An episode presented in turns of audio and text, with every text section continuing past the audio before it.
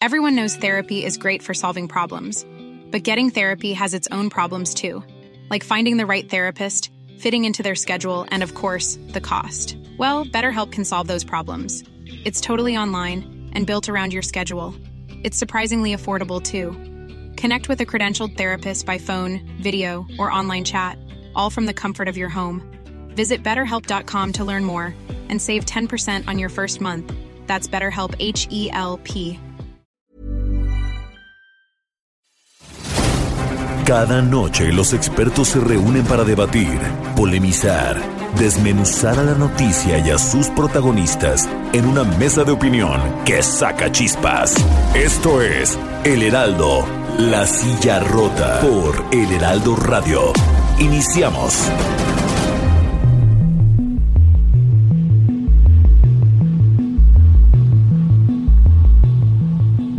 Muy buenas noches, bienvenidas, bienvenidos a esta mesa de opinión del Heraldo de México, La Silla Rota.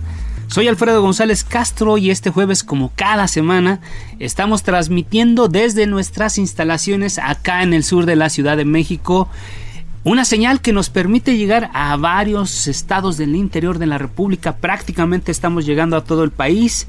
Saludamos a los amigos que nos escuchan en Chiapas, en Nuevo León, en Jalisco, Tamaulipas, Tabasco, Guerrero y en el Estado de México. Y este jueves también, como cada semana, presento a mi colega y amigo Jorge Ramos, quien nos va a platicar de qué va la mesa de análisis de esta semana. Jorge, buenas noches. Querido Alfredo, ¿cómo estás? Eh, bienvenido. ¿Qué tal? Buenas noches. Eh, auditorio. Pues fíjate que vamos a, vamos a escuchar una presentación especial acerca de este tema eh, muy interesante de Cienfuegos, fin de una era. Escuchemos. La colusión de altos mandos del ejército mexicano con narcotraficantes se remonta históricamente a 1916, cuando un agente de los Estados Unidos daba cuenta en su informe del vínculo entre David Goldbaum, líder de productores de opio en Ensenada, quien habría logrado un trato por 45 mil dólares y pagos mensuales de 10 mil para el cultivo y trasiego del opio, con el coronel Esteban Cantú, conocido como el primer capo militar. En su libro Drogas sin Fronteras, Luis Astorga relata que en 1946 el consejero y amigo del presidente Miguel Alemán, el coronel Carlos Serrano, además de ser dueño de centros nocturnos en los que se vendía droga, generó un embrollo y marcó línea entre México y Estados Unidos respecto al narcotráfico, pacto silencioso que sería respetado hasta 1985, año en que fuera asesinado el agente de la DEA, Enrique Camarena. Fue también en la década de los 80 cuando aparece la figura del general Juan Arevalo, entonces secretario de la Defensa Nacional, y a quien nunca se le pudo probar vínculo con el narcotráfico. Sin embargo, vivió bajo el manto protector de altos mandos militares. Para 1997, quien fuera conocido como el primer zar antidrogas en el sexenio de Ernesto Cedillo, el general Jesús Gutiérrez Rebollo, fue relevado de su cargo y condenado por presuntos nexos con el narcotraficante Amado Carrillo, el Señor de los Cielos. Esto pese a que el hijo del militar sostuvo que la detención fue una venganza política, pues su padre contaba con pruebas del vínculo de la familia Cedillo con el narcotráfico. El sexenio de Vicente Fox no podía ser la excepción, y durante su mandato, Humberto Quirós Hermosillo y Mario Arturo Acosta Chaparro fueron llamados a comparecer ante un consejo de guerra señalados por brindar protección a Amado Carrillo, el Señor de los Cielos, siendo exonerados años más tarde. En la historia reciente y siguiendo la línea de exoneraciones, en 2012 el ex subsecretario de la Defensa Nacional Tomás Ángeles de Aguajare fue también detenido por presuntos vínculos con el narcotráfico, al igual que el general Roberto Dawe, quien enfrentó las mismas acusaciones, para luego también ser exonerado y pasar a retiro en 2015 en una ceremonia encabezada por el general Salvador Cienfuegos Cepeda, secretario de la Defensa, quien fuera detenido el pasado 15 de octubre en Estados Unidos. Su detención marca un hito histórico debido a su trayectoria de más de 55 años de servicio, su rango, los delitos por los que es señalado, pero sobre todo por una detención fuera de territorio mexicano.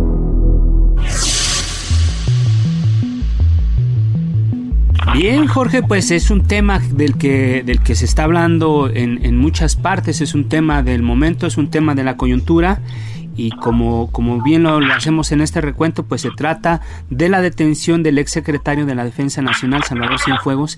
Y bueno, para, para hablar precisamente de este tema, tenemos tres invitados de lujo, tres invitados eh, que son expertos en la materia.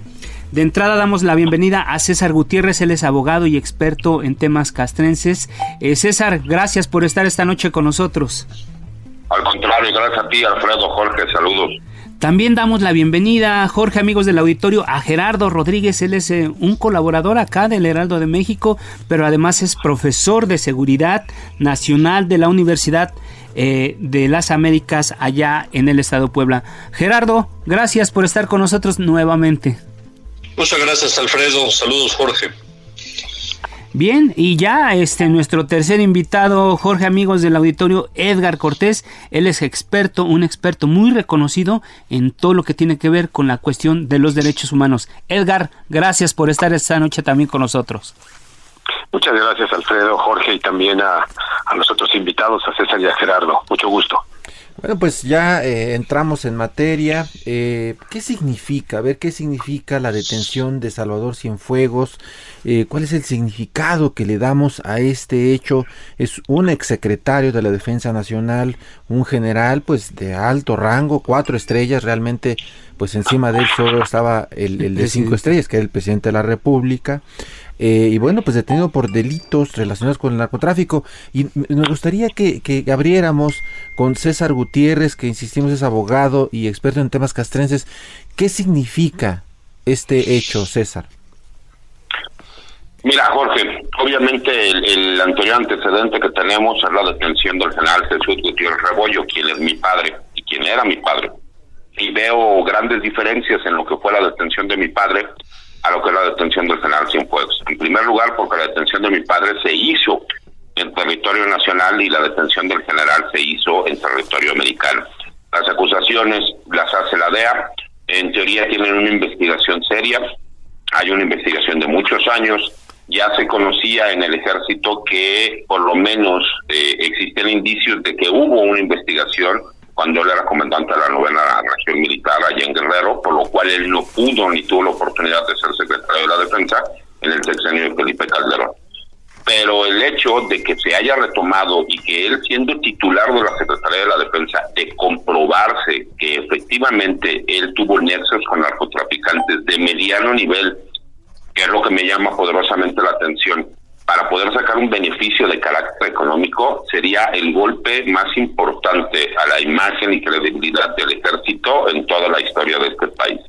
Esa es la consecuencia tan grave que yo veo de una situación, de una imputación como la que se le está haciendo, que además es seria y que además desde un principio el gobierno de los Estados Unidos no confió en sus pares mexicanos y ahí me gustaría ahí hacer un pequeño comentario. Tú lo sabes, Jorge, que escribo columnas de opinión en la silla rota. Así es, donde, por cierto adelantaste el tema. Así es, lo adelantamos. El martes salió la columna, la madrugada del lunes para martes, y ahí mencioné que iba a haber una detención de eh, un exsecretario de la Defensa, antecesor del, del, del general Luis Crescencio Sandoval. No podía decir yo nombres abiertamente porque era una investigación que se encontraba abierta y que en próximos días veríamos la detención. ¿Tú crees honestamente, Jorge, que si yo, que soy una persona X, don nadie, tuve conocimiento de que se iba a llevar a cabo la detención, nadie en el gobierno mexicano tuvo esos datos o el mismo general no tuvo esos datos? Esa es la duda que me surge. Ya, ya, abordaremos ese tema más adelante. Ahora, Gerardo Rodríguez, profesor de, la, de Seguridad Nacional de la Universidad de las Américas, Puebla, ¿cuál es tu interpretación de este hecho? Bueno, primero, eh, Jorge Alfredo, eh, efectivamente es un hito en las relaciones entre México y Estados Unidos. Nunca se había detenido a un militar de cuatro estrellas, cuatro estrellas porque se le adiciona una tercera, o sea, el secretario del despacho. Eh, por supuesto, también coincido con, con César. Eh, hay, hay, un, hay un mal entendimiento, hay una fractura de la comunicación de la DEA con eh, sus contrapartes militares. La DEA, hay que explicarlo y aquí quisiera yo enfocarme. La DEA es una de las 16 agencias de inteligencia del Estado americano. Eh, de las más poderosas que existe para estos asuntos y que tiene una agenda política. Eso es lo que yo quiero enfocarme.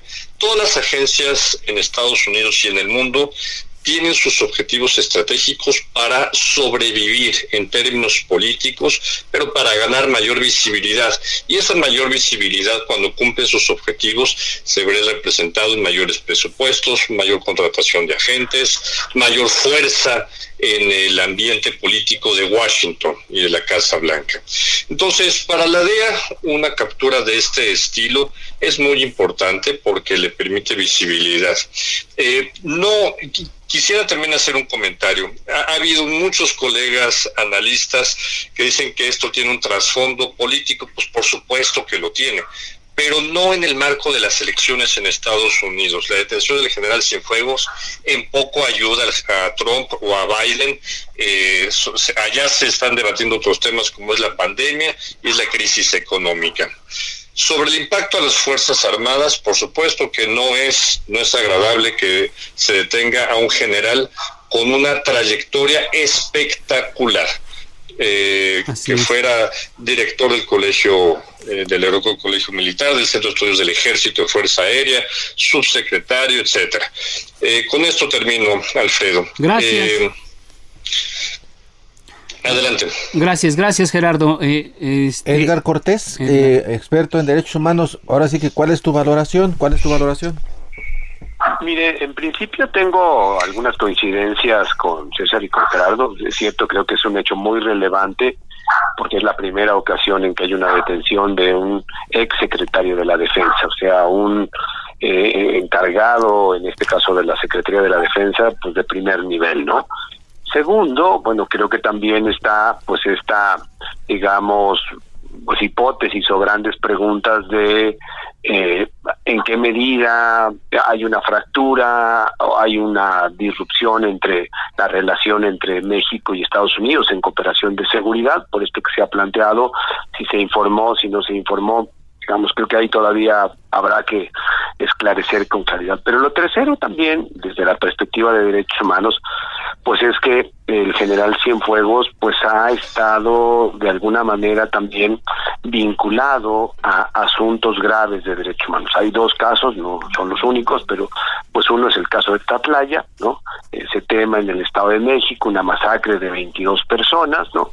Donde, bueno, pues está todo el debate hasta la fecha de qué fue efectivamente lo que sucedió, la postura del ejército eh, fue sostenida de un enfrentamiento, hay informaciones, investigaciones que indican que no, que más bien probablemente fueron ejecuciones extrajudiciales. Y el otro, pues es el caso de Ayotzinapa, ¿no? Donde pues está todo este tema de la posible o, o no participación de miembros del 27 Batallón los hechos de la, de, la noche de la desaparición de los estudiantes, pues que apenas vamos avanzando, pero ahí el, el general secretario en su momento pues fue un ferro un férreo defensor de los integrantes de la Serena para que no eh, pudieran rendir declaración frente al, al GIEI, al grupo interdisciplinario de expertos que en su momento hizo una investigación, digamos, eh, complementaria a lo que estaba haciendo la Fiscalía. Entonces creo que están esos temas y yo diría esa relación, pero creo que un elemento fundamental eh, en este de, investigación y esclarecimiento es, creo que tampoco podemos ver al general como un hombre aislado, es la cabeza de una institución. Y creo que ahí está mucho una gran pregunta de su red de relaciones construidas a lo largo del tiempo, en su paso eh, como comandante de la región que tiene que ver con Guerrero, con el Estado de México, con la ciudad, la, evolución que tuvieron los grupos eh, de narcotráfico en esas zonas, entonces, cómo se fue dando esto y si es que existe o no una relación en esos procesos históricos, ¿no? No estoy diciendo que así sea, pero me parece que hay una pregunta que no tenemos esclarecida en términos de ese proceso y de las relaciones pues que hoy pudieran eh, estar vinculadas a las acusaciones que la DEA sostiene en contra del general. Gracias, gracias Edgar. Y bien, bien eh, Jorge, amigos del auditorio, invitados, eh, hemos, hemos escuchado, hemos sabido de, de otros casos de, de militares que han señalado por presuntos nexos con el narcotráfico en hechos que ocurrieron pues desde hace ya un siglo. La pregunta que yo tendría para, para nuestros invitados es, ¿los militares en realidad son impolutos, son transparentes? Eh, Gerardo, profesor Gerardo Rodríguez, ¿cuál es tu, tu visión sobre, sobre eh, este, los militares acá en México? yo tengo el privilegio de impartir cursos de posgrado tanto en el ejército como en la marina desde hace 16 años. Eh, yo no tengo elementos para, para decir que las instituciones armadas están corrompidas, por el contrario, me parece en estos 16 años que los he visto, se han profesionalizado en todos los sentidos, tienen un profundo respeto y amor por el país, eh, dan la su vida personal, familiar, profesional para, para la nación mexicana. Por supuesto que ninguna institución, ni la iglesia, ni los medios de comunicación, ni las organizaciones de la sociedad civil, ni los empresarios están ajenos a casos de corrupción. Sin embargo, las Fuerzas Armadas en los últimos años han perfeccionado sus eh, instrumentos internos de investigación y de sanción. Y además, con las últimas reformas constitucionales y sentencias de la Corte, eh, ellos están sujetos también a la supervisión de los eh, de los aparatos de justicia civiles en caso de que haya algún caso que los involucre algún delito en contra de civiles. Eso creo que ha sido un paso importante que han dado la guerra, las organizaciones de la sociedad civil. Entonces, por mi parte, estoy muy tranquilo porque las encuestas así lo respaldan. Las Fuerzas Armadas tienen más de un 80% de confianza de parte de la ciudadanía encuestas del INEGI y un 86% el caso de la Sedena de eh, opinión pública favorable sobre la efectividad de sus acciones. Alfredo. Así es, sigue siendo el ejército una de las instituciones mejor vistas en este país, Jorge. Así es, no hay ninguna duda en eso, ¿eh? realmente no hay ninguna duda de eso. Pero Edgar, eh, ¿tú cómo ves? Eh, ¿Sí son impolutos los militares y sobre todo transparentes?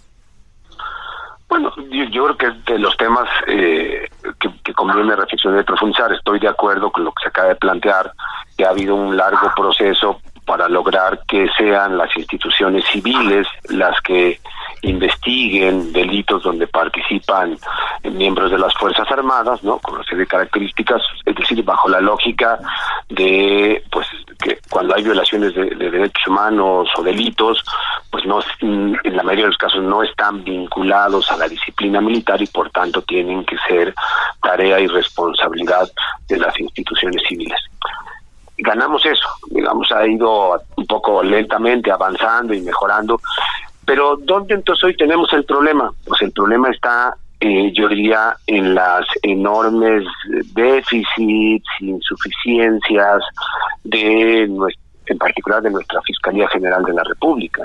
Yo creo que hoy por hoy la Fiscalía General de la República no se distingue por una alta capacidad de investigación, de alta calidad, etcétera. Y bueno, incluso en este caso, eh, pues no hay, al menos por lo que el presidente López Obrador dijo hace días en, sus conferencias mañaneras, no hay una investigación en el caso del general Cienfuegos en el país, ¿no?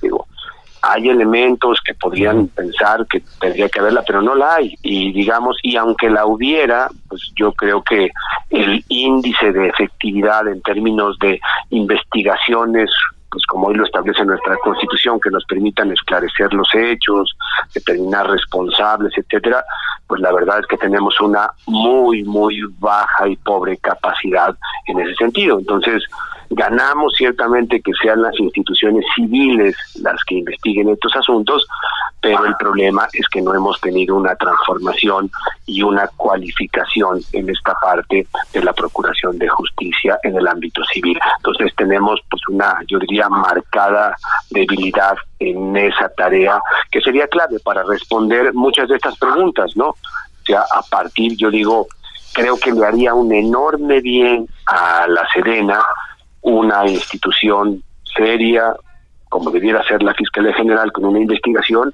que al final nos, pueda dar certeza a todos de que no hay ningún sustento de las acusaciones que se hacen. Pero hoy por hoy eso no se no está sucediendo. Pues gracias, gracias, gracias. Y César, no sé tú cómo veas eh, acerca de esto de si los militares son impolutos y qué tan transparentes son. Mira, yo te puedo decir que independientemente de las acusaciones que le hayan hecho al general Salvador Cienfuegos, el ejército es mucho más que Salvador Cienfuegos. Y sí te puedo decir que sigue siendo la institución con mayor credibilidad junto contra la Armada de México. Pero retomando un poco lo, que decía Gerardo, Gerardo no solo ha preparado militares, también ha preparado civiles inquietos como yo. Él fue mi maestro en especialidad que yo tomé de seguridad nacional en el ITAM. Y la verdad es que es una persona muy preparada. Y él hace referencia a que existió una... El artículo 57 del Código de Justicia Militar en su fracción segunda fue reformado debido a una resolución de la Corte Interamericana eh, de los Derechos Humanos por el caso Rosendo Radilla. Y se determinó que todos aquellos delitos en los que los militares se vieran involucrados, que existieran civiles de por medio, que eran las autoridades civiles las encargadas de llevar a cabo las investigaciones, independientemente de que se hubiese podido infringir la disciplina militar, que es a lo que hace referencia Edgar, que nosotros, en este caso la justicia militar, tendría ya que haber iniciado una carpeta de investigación de oficio desde que se tuvo conocimiento de que el general Cienfuegos fue imputado de posibles delitos constitutivos de delito. Y eso lo establece claramente el artículo 60 del Código de Justicia Militar, el cual desde que se tenga conocimiento se pondrá de acuerdo con las autoridades civiles, en este caso tendría que ser por medio de la Cancillería y de la Secretaría de Relaciones Exteriores, para ellos hacerle del conocimiento al general que se está iniciando una carpeta de investigación por posibles hechos constitutivos de delito. Y ahí es donde yo veo que nos falta en México tener la capacidad de reacción respecto a imputaciones como estas. Es decir, yo puedo entender que la Fiscalía General de la República diga que todavía no se inició ninguna carpeta de investigación, pero por ley la, Fiscalía General de Justicia Militar ya tendría que haber iniciado esa carpeta.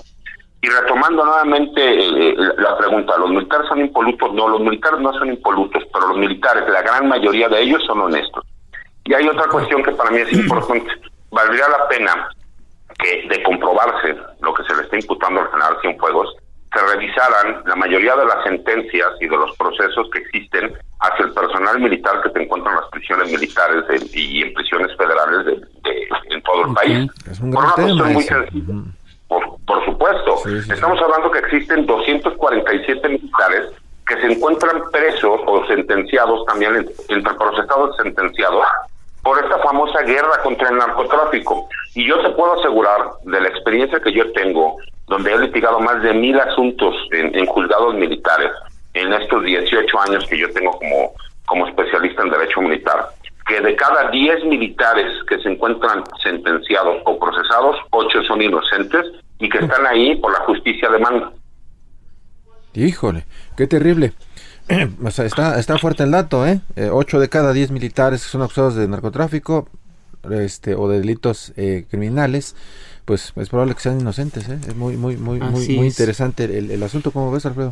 Así es, eh, Jorge, y, y ya lo este, un, un asunto que ya tocaban y lo, este, vamos a, vamos a, este, a escuchar, este, la opinión de nuestros expertos, ya lo comentaban, el tema de los civiles. ¿Será, un, ¿Será el momento adecuado para hablar de la posibilidad de que un civil tome el control de las Fuerzas Armadas? Vamos a, darle la palabra a Edgar Cortés. Eh, Edgar, ¿qué, ¿qué opinas tú? ¿Es, ¿Existe ya, es el momento propicio? Un minuto, este, dos minutos antes de ir al corte. para, y luego regresamos con, Y luego regresamos. Edgar, por favor. Sí, bueno, yo creo que es una discusión, me parece necesaria. En el derecho comparado somos uno de los dos países en América Latina donde un militar sigue, sigue al frente de la Secretaría, el resto de los países y en el mundo pues tienen un civil. Me parece que es una discusión necesaria. Una discusión, yo diría ahora, tal vez muy cuesta arriba por las decisiones que ha venido tomando el actual gobierno, pues de darle cada vez más espacios, más ámbitos de responsabilidad a las Fuerzas Armadas, tanto a la Marina como a la Serena, ¿no? Entonces creo que habrá que empujar y dar este debate, pero con el realismo de que hoy pues hay una serie de decisiones por el gobierno que parecieran eh, hacerlo yo diría bastante complejo, pero en mi opinión necesaria el debate y ojalá que llevara pues a un cambio de, y a un fortalecimiento de la relación cívico-militar que me parece que se está desdibujando en este momento en el país. Pues ahí está. Eh, sí, eh, lo ve por lo menos Edgar Cortés, eh, digamos, necesario que se abra este, este tema. ¿Cómo ves, eh, Alfredo? Bien, pues yo creo que es un tema del que, del que, que puede dar mucho de qué hablar. Pero, ¿qué te parece, Jorge, amigos del auditorio? Vamos a hacer un corte, una pequeña pausa y volvemos con nuestros invitados.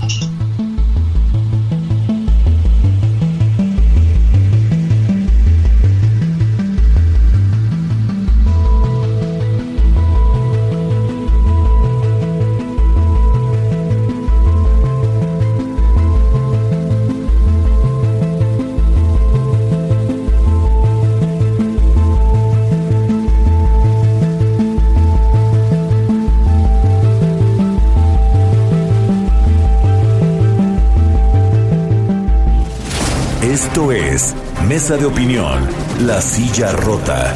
La polémica y el debate continúan después del corte. No el Heraldo, La Silla Rota. Mesa de análisis e investigación con Alfredo González Castro y Jorge Ramos. Regresamos.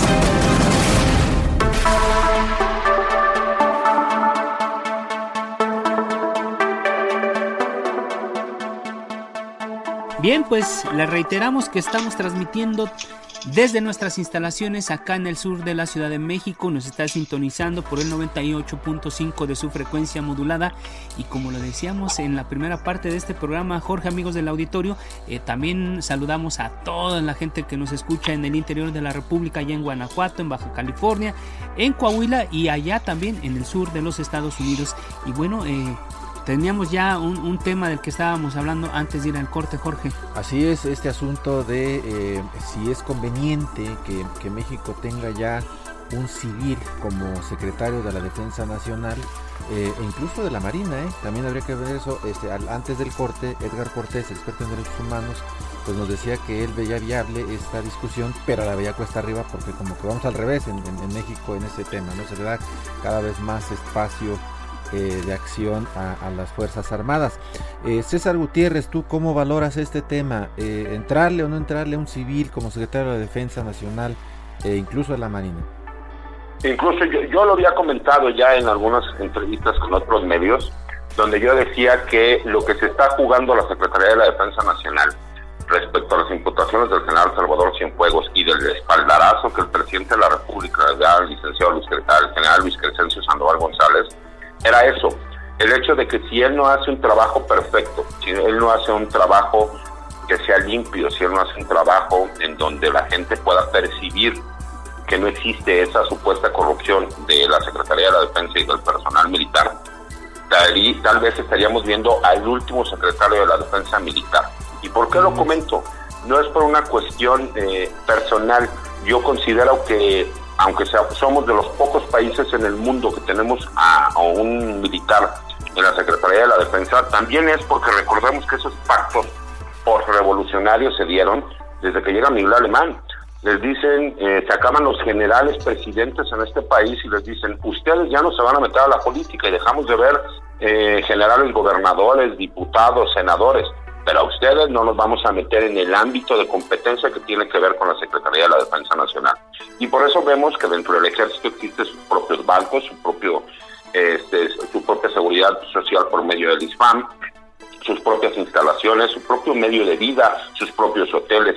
Y su ese había sido el pacto, su, su, ah, no, su claro, justicia militar, ¿no? General de Justicia Militar, ¿no? Y que incluso hasta que llegas a un nivel federal de amparo no tiene ninguna otra forma de responder a la, a la Suprema Corte de Justicia de la Nación. Así y ahí es. es donde yo veo que ese pacto se fue rompiendo desde el momento en que empezaron a utilizar nuevamente a los militares en cuestiones de seguridad pública. Pero hablan que, que los militares los empezaron a utilizar en seguridad pública de 12 años para acá y eso es mentira. Desde los tiempos de Carlos Salinas de Gortari ya estaba militarizado, con Cedillo estaba militarizado, las cabezas de todas las instituciones estaban militarizadas. Fox terminó haciendo lo mismo, es que Felipe Calderón lo hizo abiertamente. Después llegó Peña Nieto y siguió con la, con, con, con la misma estrategia. Y ahorita el presidente de la República Co co como dijera este su enemigo político, haya sido como haya sido, los militares, llámese Guardia Nacional, ya están en la calle. Y ellos al estar en la calle ya están realizando las funciones, pero a mi consideración no podemos sacar ahorita a los militares de las calles o llámese Guardia Nacional, porque simple y sencillamente no tenemos una policía civil preparada para hacerle frente a todas las amenazas que es la delincuencia organizada. Híjole. Ahí está, la ruptura con ese con ese pacto histórico, Alfredo. Así es. ¿No? Este que sería interesante ver si si el observador está dispuesto a dar el paso o, que ya empecemos a, reflexionar en lo que decía ahorita César, ¿no? Que quizás estuviéramos viendo al último secretario, eh, secretario de la defensa militar. Habría que ver. A ver, este, bueno, pero Gerardo Rodríguez, eh, profesor de Seguridad Nacional de la Universidad de las Américas eh, Puebla, pues tu percepción sobre un este civil, sobre este tema. Yo, yo creo que esa es la gran pregunta de todos los que nos dedicamos a estudiar a Fuerzas Armadas en este país y las relaciones cívico-militares. Eh, para que se dé ese paso, eh, las Fuerzas Armadas ya están listas. Eso es algo que hay que comentar a tu auditorio. Las Fuerzas Armadas tienen un plan para dar este paso en cuanto su jefe supremo tome la decisión.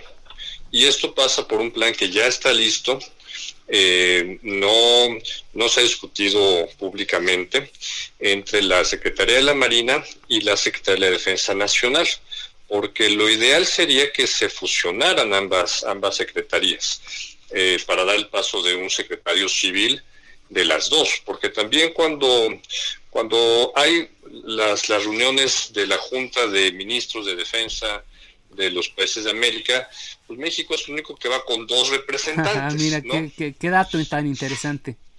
Entonces, eh, pues no quedamos bien, ¿no? Tienen que poner dos sillas al Estado mexicano, pero es una realidad, es una realidad y ha funcionado. Eh, los, eh, el Lázaro Cárdenas no solamente vuelve a dividir a la Armada y al ejército, sino crea el Estado Mayor Presidencial también para dividir la fuerza de los militares de la revolución. Eh, un dato, se tendría que crear un Estado Mayor conjunto. Este es el plan que ya está listo entre las dos instituciones. Por supuesto que la Secretaría de Marina no quisiera subordinarse eh, al mando de los del ejército, de la, de la Secretaría de Defensa Nacional pero podría traer algunos beneficios para el país como es eh, mayores capacidades de coordinación, de interoperabilidad de fuerzas, probablemente la Fuerza Aérea podría ser una de las beneficiadas porque en los últimos años ha estado bajo el mando de pues del ejército mexicano y no se le ha dado el potencial que necesitaría. Hay pros y contras y con esto un último comentario, Alfredo. Sí, sí, por favor. Eh, esta hace dos semanas fue nombrado por primera ocasión un civil como subdirector del Instituto Mexicano de Estudios Estratégicos del Ejército eh, para la Seguridad y Defensa Nacionales, el, el IMSDEM. Este instituto por primera vez tiene ahora a Luis Felipe Cangas, egresado del Colegio de Defensa, por supuesto, pero civil. Eh, es un primer paso. Estamos, estamos viendo que, que, los militares y el general Crescencio eh, está viendo esta necesidad de mayor apertura hacia los civiles. Un último dato, si me lo permites. Por favor. En, en esta, en esta eh, 40 generación de la maestría del Colegio de Defensa ingresaron 10 civiles de, 40, de, un grupo de, de, cerca de 50 eh, alumnos. Esto es relevante esto es relevante y cinco de ellos son independientes. Yo creo que ustedes recuerdan que hubo por ahí un amparo de un ciudadano que quiso ingresar al Colegio de Defensa y no pudo. Pues ahora hay cinco civiles que presentaron sus papeles e ingresaron y fueron aceptados a esta maestría de primer nivel internacional. Qué bueno, gran, gran, gran dato, eh, profesor Gerardo. Mira, parece que vamos caminando para allá, ¿eh? Pues sí, por lo que por lo que dicen nuestros expertos, esa es, la ruta que se está, e incluso lo que decía Gerardo, ya están sentadas las bases, incluso las mismas fuerzas armadas, el ejército mexicano están como preparados para, para dar este paso y, y nada más eh, que todo depende del comandante supremo de las fuerzas armadas, que es el presidente de la república y parece que pues tiene una visión completamente diferente, porque eh, no solamente los pone a temas de seguridad, sino también los, los pone a hacer edificios. Entonces, este, ahí los está ocupando para todo. Y, sí, y, es un contrasentido, ¿no? Y ahí yo creo que fíjate que lo comentaban ahorita nuestros invitados eh, respecto de este tema de la corrupción y de, del, del, rol que ellos están jugando y meterlos a hacer, a construir aeropuertos, a hacer eh, 20 mil cosas, eh, digamos, abre la posibilidad, abre el riesgo, ¿no? De posibilidad de que se vuelvan a cometer actos de corrupción al, al, tener un abanico tan grande de recursos, de instrumentos eh, eh, económicos, financieros, que la verdad es que no debieran tener, ¿no? Este, eso, digamos, los pone más en riesgo. Bueno, es que en realidad sobre este tema en particular, si me permiten los expertos, digo, esos son los ellos son los expertos, pero yo también creo que se ha comentado otra cosa sobre este tema en particular. El presidente le ha dado tanto poder o tanto, tantos, tantas cosas a las Fuerzas Armadas que en realidad se está pensando que más bien es porque quiere un, un respaldo para, para futuro, ¿no? Porque, pues, es, por las cosas que está haciendo el presidente, creemos que no va a estar bien la situación después y necesita algo, un pilar fundamental para que respalde todas sus acciones de gobierno y qué mejor que sean las Fuerzas Armadas. Pero, en fin, los expertos son los que saben más de esto. Jorge, tenías otra, otro tema y ya prácticamente sí. la recta final ya de, de, este, de este bloque. Sí, estamos casi en la recta final, eh, pero hay, hay, hay, ya lo habían medio comentado hace, hace un momento al principio. Eh, muy rápidamente, un comentario, cada uno les pedimos un minutito porque falta una, una, una pregunta más, pero eh, preguntarles sobre este tema de eh, cómo, eh, pues aparentemente el gobierno de la República no estaba enterado de lo que estaba ocurriendo. Con, se ha mencionado, con la detención de, del general Cienfuegos, se ha mencionado que en otros casos de capturas relevantes, eh, se le informa al gobierno mexicano incluso con horas de anticipación antes de ejecutar, pues, de tener a la persona, digamos, físicamente en sus bueno, manos. y no solamente eso, lo decían también aquí en la mesa. El, el, gobierno de México colabora en las investigaciones, o sea, son, es. son, investigaciones bilaterales, por decirlo de alguna manera. Y en este caso eh, no hay nada de eso. Entonces, un minutito cada uno, si, si nos ayudan. César Gutiérrez, ¿cómo ves esto? Eh, que, que no se le informó a México si no está en un quiebre, pues, en el tema. Yo sigo pensando que a lo mejor no hubo un informe oficial, pero de que tenía conocimiento las autoridades mexicanas las tenían. Porque es imposible que las personas eh, mejor informadas de este país, como sería el secretario de la Defensa Nacional o el presidente de la República por medio de las áreas de inteligencia a nivel nacional, no tuvieran conocimiento. Incluso el presidente cuando menciona que la embajadora le dice que existe una investigación en contra del general, pues obviamente para mí eso ya era un aviso de que sí existe algo y que de alguna forma están cuidándose las espaldas de que por ahí el día de mañana pudiese salir que sí hubo eh, comunicación binacional y que sí les dijeron que iba a haber eh, por lo menos una detención de alto perfil, porque como te lo repito, si yo lo canté dos días antes en mi columna, pues imagínate ni modo que el secretario de la Defensa Nacional o el presidente de la República no lo supieran. A mí en lo personal me parece que se maneja esa información, pero que ellos sí tenían el conocimiento. Gerardo Rodríguez, ¿cómo, cómo lo ves? Jorge, eh, yo creo que eso ya México tendrá que en su momento explicar cómo y cuándo fue eh, informado, si por canales oficiales o informales. Esto también existe en los canales diplomáticos y de inteligencia. A mí lo que me llama la atención, y lo tengo confirmado por varias fuentes en Washington y en México, no se informó a la otra agencia importante en esta materia que lleva la relación con Estados Unidos, con el ejército, y es el Departamento de Defensa, mm. y es el Departamento de Inteligencia del Ejército de Estados Unidos, la DIA.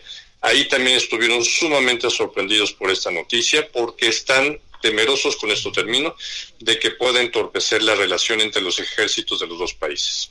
Eh, incluso, gracias Gerardo, profesor, eh, pero se ha dicho incluso que esta, esta detención de la DEA, esta investigación, esta manera de actuar, es incluso hasta una venganza de que tiene que tiene que ver con, un asunto de hace décadas, que es la muerte de Kiki Camarena.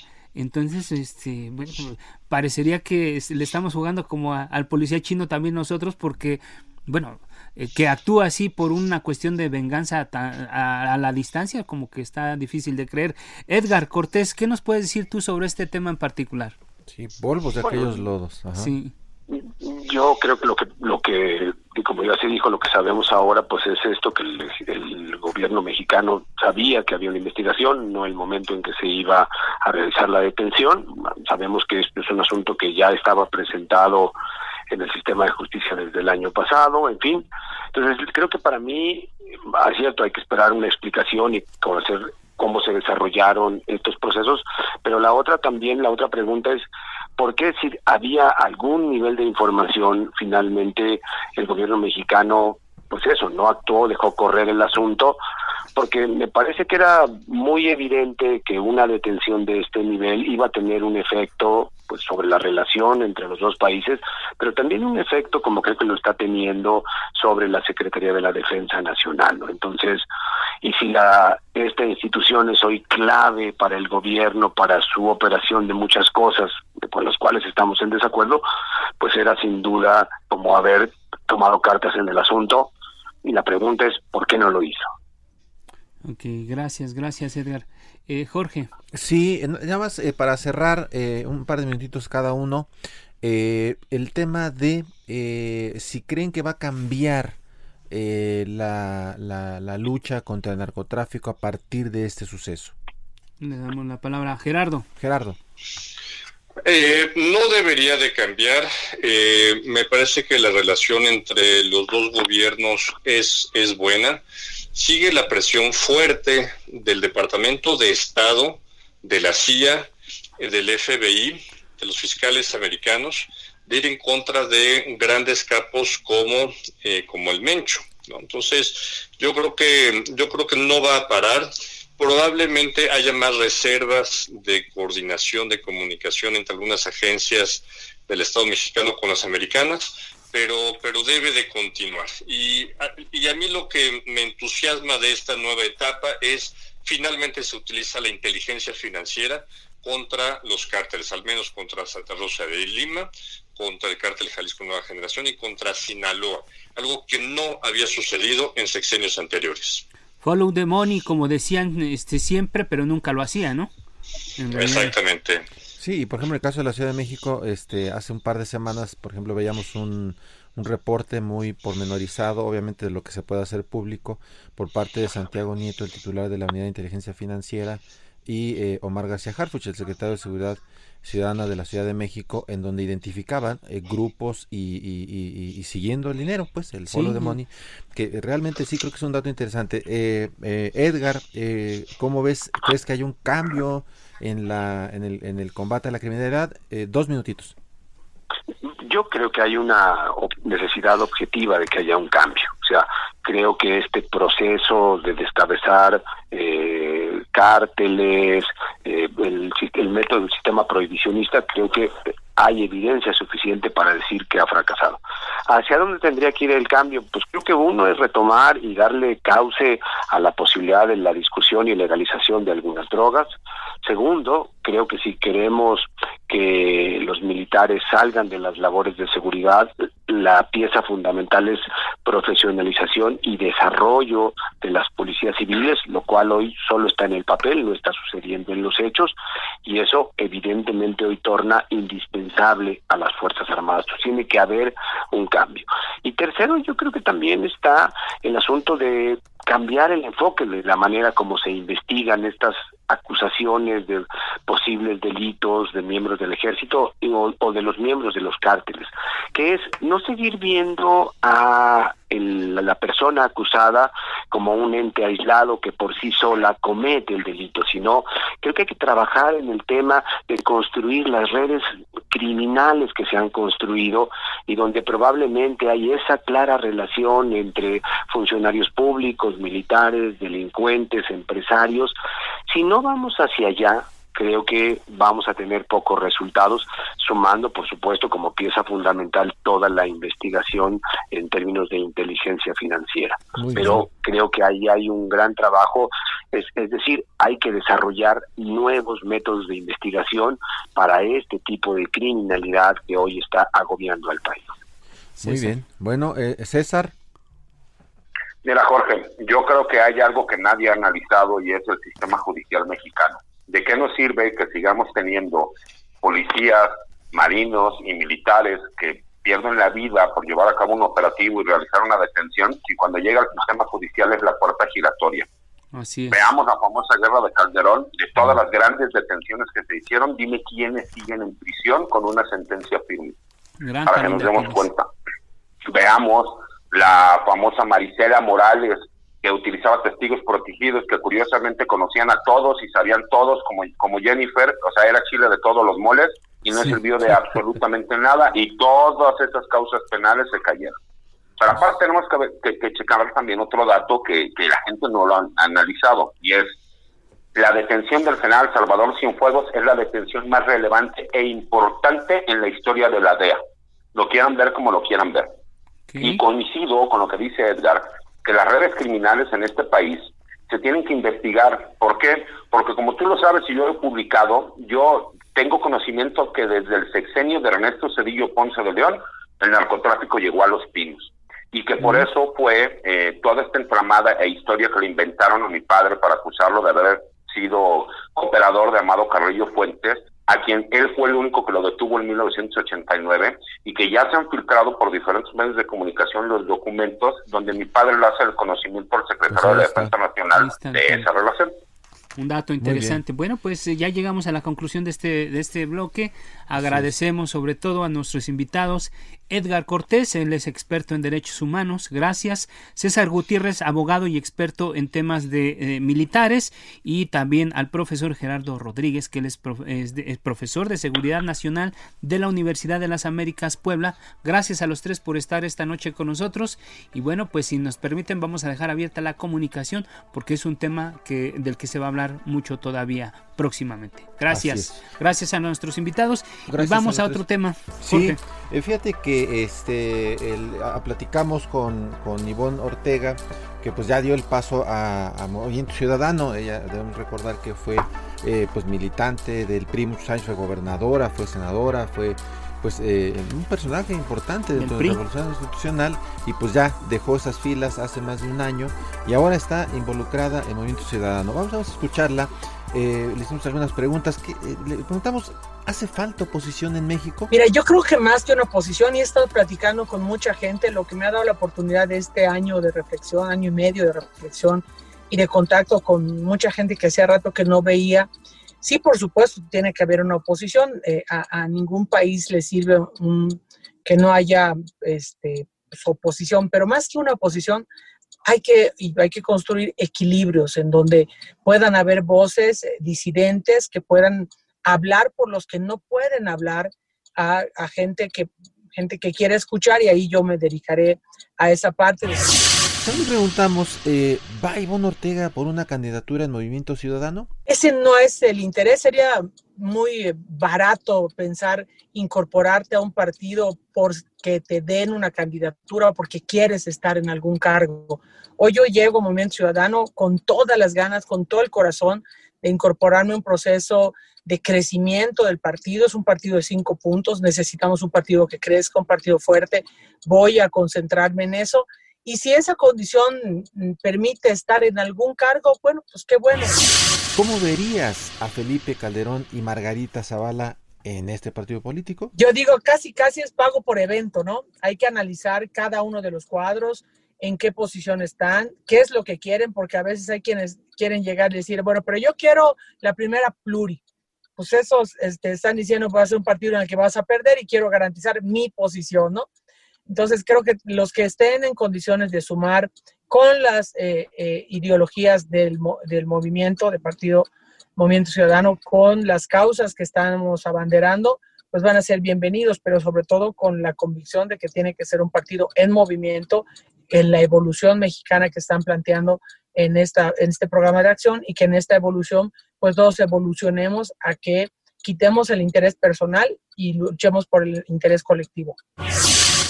Movimiento Ciudadano dice no a las alianzas. ¿Cómo lo valoras? Es una gran apuesta, es una gran apuesta decir, estamos jugando, a, digamos, nos estamos jugando el pellejo, o sea, literal.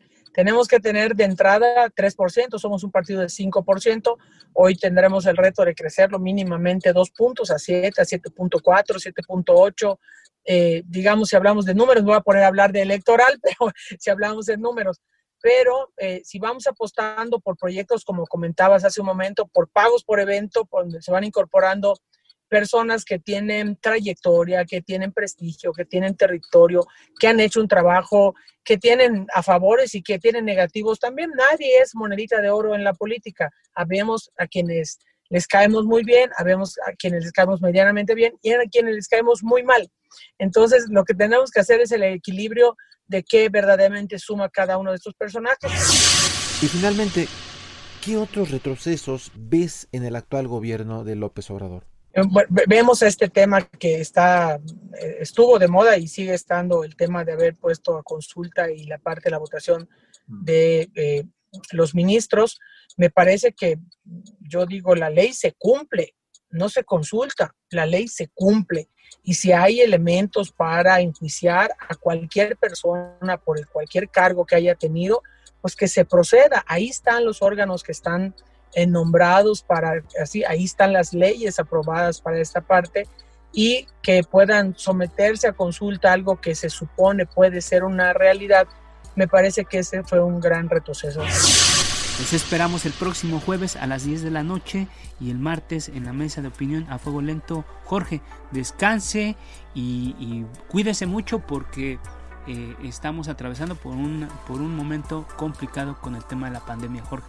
Así es, muy buenas noches auditorio, no se los olvide ser felices, usen su cubrebocas, yo me lo pongo. Esto fue El Heraldo, la silla rota, por El Heraldo Radio, con la H que sí suena. Hasta entonces.